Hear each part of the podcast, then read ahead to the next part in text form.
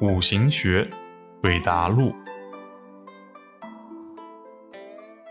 男生问：“老师，空王在应期中的作用是什么？”这是一个很好的问题。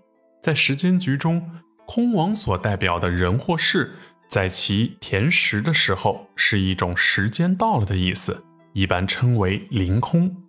当这个字没有到，但是这个字逢冲合时。也就是一个变相的填实，逢冲称逢动，逢合称化空。这时候需要将冲和它的外因考虑进去。